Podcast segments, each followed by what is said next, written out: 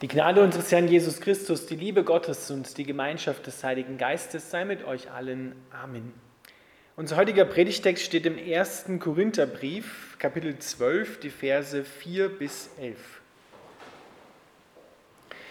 Paulus schreibt, nun gibt es verschiedene geistliche Gaben, aber es ist ein und derselbe Heilige Geist, der sie zuteilt. In der Gemeinde gibt es verschiedene Aufgaben, aber es ist ein und derselbe Herr, dem wir dienen. Gott wirkt auf verschiedene Weise in unserem Leben, aber es ist immer derselbe Gott, der in uns allen wirkt. Jedem von uns wird eine geistliche Gabe zum Nutzen der ganzen Gemeinde gegeben.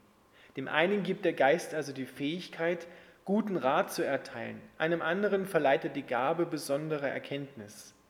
Dem einen schenkt er einen besonders großen Glauben, dem anderen die Gabe, Kranke zu heilen. Das alles bewirkt der eine Geist. Dem einen Menschen verleiht er Kräfte, dass er Wunder tun kann, einem anderen die Fähigkeit zur Prophetie. Wieder ein anderer wird durch den Geist befähigt zu unterscheiden, ob wirklich der Geist Gottes oder aber ein anderer Geist spricht. Und dem einen gibt der Geist die Gabe, in anderen Sprachen zu sprechen, während er einen anderen befähigt, das Gesagte auszulegen. Dies alles bewirkt aber ein und derselbe Heilige Geist, indem er diese Gaben zuteilt und allein entscheidet, welche Gabe jeder Einzelne erhält. Lieber Vater im Himmel, wir bitten dich, dass du uns mit dem Feuer deines Heiligen Geistes erfüllst. Amen. Ihr dürft wieder Platz nehmen.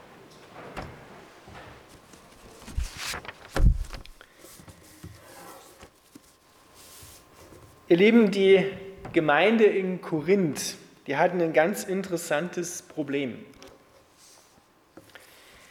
Die haben so viele oder so die Fülle des Heiligen Geistes gehabt und so, waren so reich gesegnet mit allen möglichen Gaben, die der Heilige Geist schenkt und ähm, haben jetzt geglaubt, dass eine Gabe wichtiger ist als der andere und haben sich deswegen gestritten. Ja? Dass der eine wichtiger ist als der andere.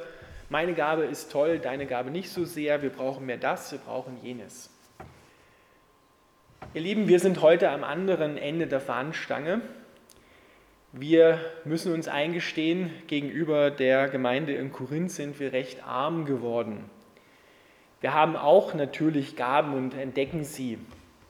Aber wenn wir lesen, was da alles an Gaben gegeben hat, dann müssen wir uns fragen, wo ist das bei uns? Wo sind die Menschen, die diese Gaben haben? Wo setzen die Menschen diese Gaben in der Kirche, in der Gemeinde, in der Welt ein? Viele Menschen wissen nicht einmal, dass der Heilige Geist solche Gaben gerne schenkt. Und wenn sie es dann wissen, dann wurden sie vielleicht nicht geschult oder gefördert darin, diese Gaben zum Einsatz zu bringen.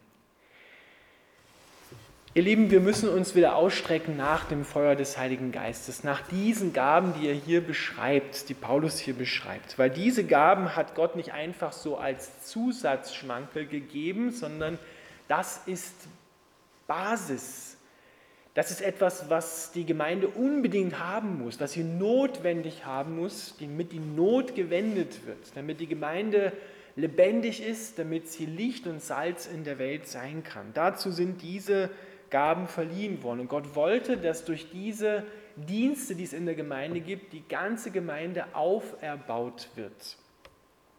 Und gerade in diesen Tagen um Pfingsten herum dürfen wir uns danach ausstrecken. Wir dürfen sagen, Gott, wir sind arm geworden. Wir sind wirklich arm und wir sehnen uns nach dem Reichtum. Wir haben einen Hunger danach, dass du, Heiliger Geist, diese Gaben wieder auch bei uns zum Vorschein bringst und sie herausbildest, dass wir Menschen entdecken, die diese Gaben haben und dass die diese Gaben auch einbringen. Ihr Lieben, da geht es nicht darum, einfach die Arbeit, die anfällt, in der Gemeinde zu verteilen. Davon ist hier gar nicht die Rede. Auch wenn es in der Übersetzung hier heißt, es gibt verschiedene Aufgaben. Natürlich gibt es immer Aufgaben in der Gemeinde, die zu machen sind. Aber was da wirklich wörtlich steht im Griechischen heißt, es gibt verschiedene Ämter.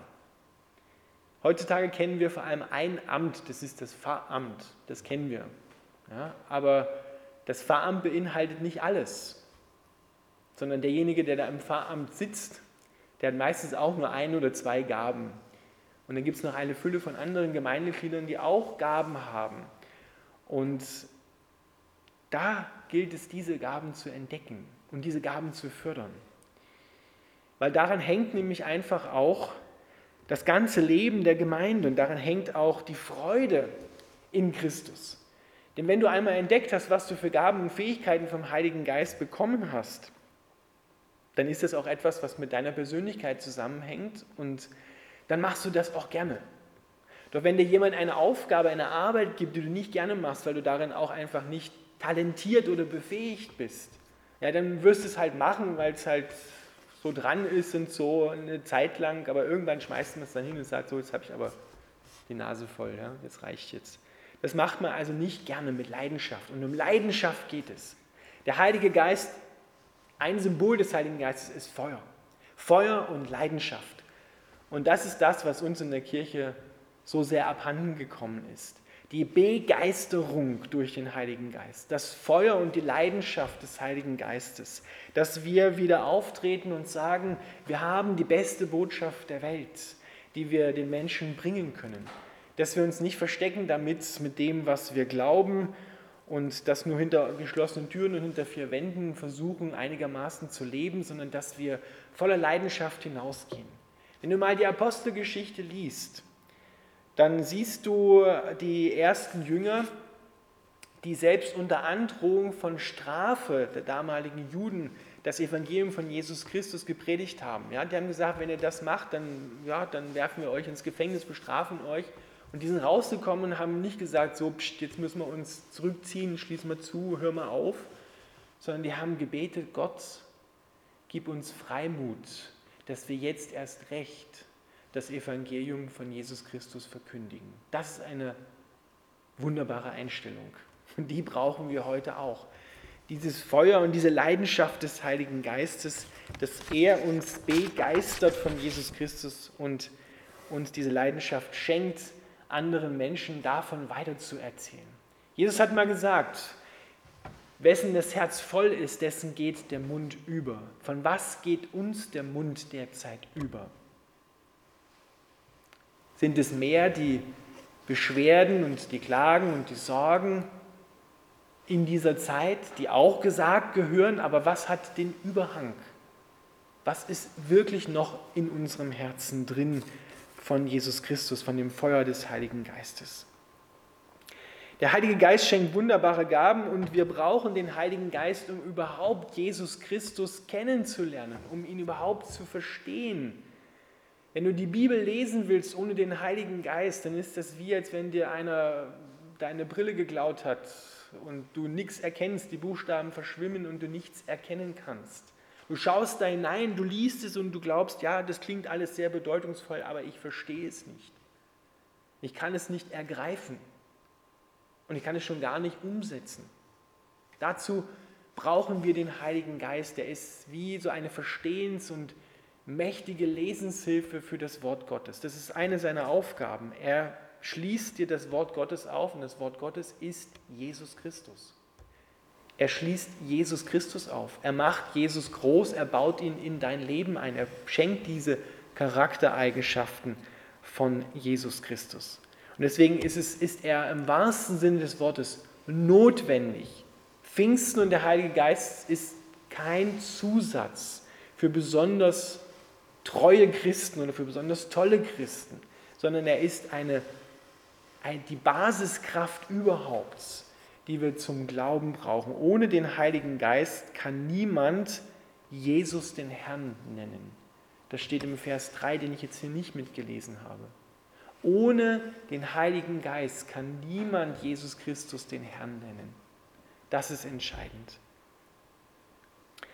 Der Heilige Geist hat auch dir Gaben und Fähigkeiten geschenkt. Und damit sind zunächst einmal nicht nur deine natürlichen Gaben und Fähigkeiten gemeint, also die Talente, die du so schon in deiner Persönlichkeit drin hast, die du entwickelst, was du gut kannst. Der eine kann gut reden, der andere ist gut im Handwerken, der nächste äh, kann, kann gut was schreiben oder so.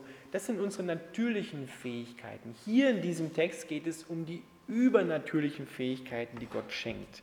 Weil wer bringt das von Hause aus mit, zum Beispiel in das Herz Gottes hineinschauen zu können und zu sehen, was Gott gerade will, was er gerade sagt, um es den anderen mitzuteilen. Das ist zum Beispiel die Gabe der Prophetie.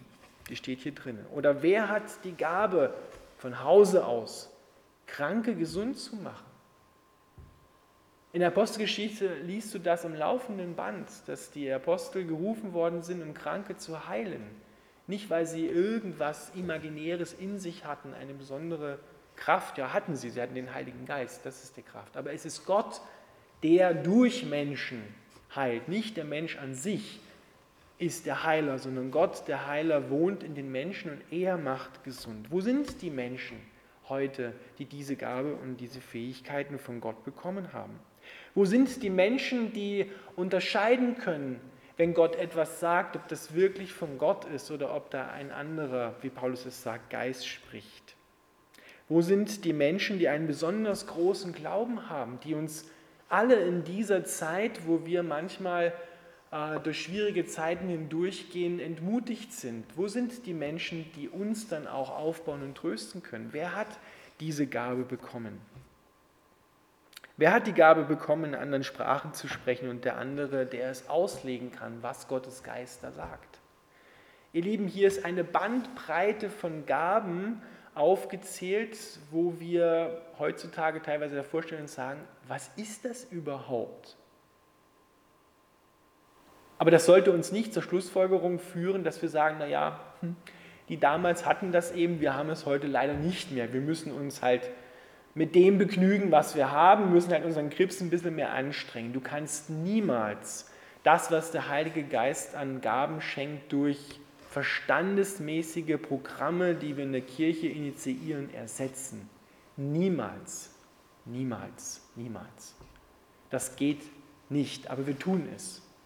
Wir tun es immer wieder, dass wir versuchen, durch unsere Programme, die wir in der Kirche haben, versuchen, Gemeinde zu bauen und müssen dann nach einer Weile feststellen, dass es leider nicht so funktioniert hat, wie wir uns das vorgestellt haben. Aber Gott hat versprochen, dass wieder eine Zeit kommt, wo er seinen Heiligen Geist neu ausgießt und wo er Menschen mit diesen Gaben und diesen Kräften befähigt, damit Gemeinde in der Welt gebaut werden kann. Und das ist das, wonach wir uns ausstrecken müssen.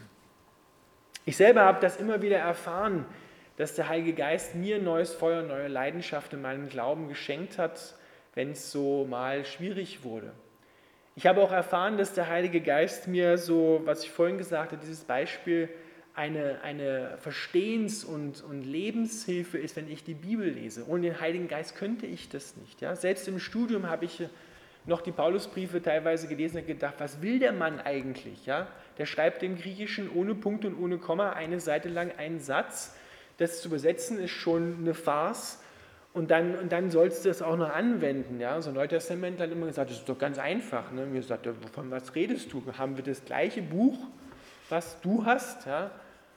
Und dann später wurde für mich gebetet unter Handauflegung, dass ich auch den Heiligen Geist so richtig empfange. Und dann plötzlich habe ich die Paulusbriefe gelesen und habe gedacht so, oh, das ist ja gar nicht so schwer.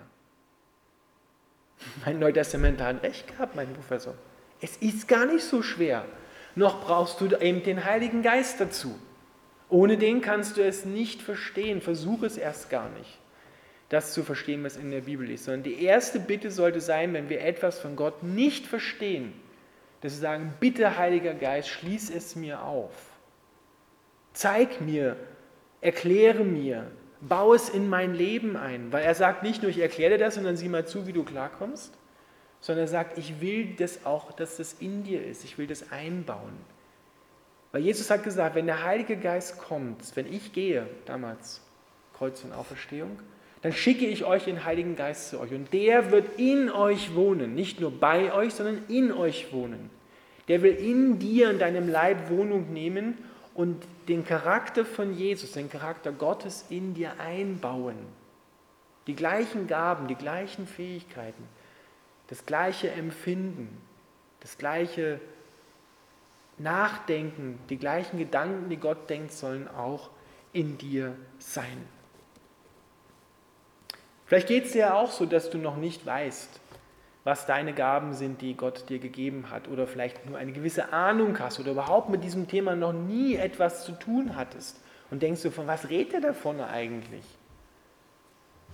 von irgendwelchen übernatürlichen Gaben. Ich bin schon froh, wenn ich mein Leben so halbwegs den Griff kriege.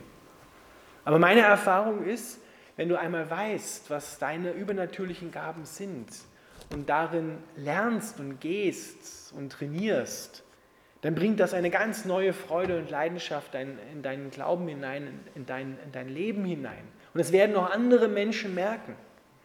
Die werden davon profitieren, dass du diese Gaben, diesen Dienst dann auch an ihnen ausübst. Und ihr Lieben, und das brauchen wir. Es geht nicht darum, Gemeinde zu leben mit ein paar wenigen, die so ein bisschen im Vordergrund stehen. Die nennen wir dann vielleicht Pfarrer, Presbyter und Gemeindevertreter oder wie immer das in deiner Kirche, wo du herkommst, heißt. Es geht darum, dass alle begabt sind. Und davon sind wir im Moment sehr weit weg, das zu haben, zu entdecken und zu, und zu leben.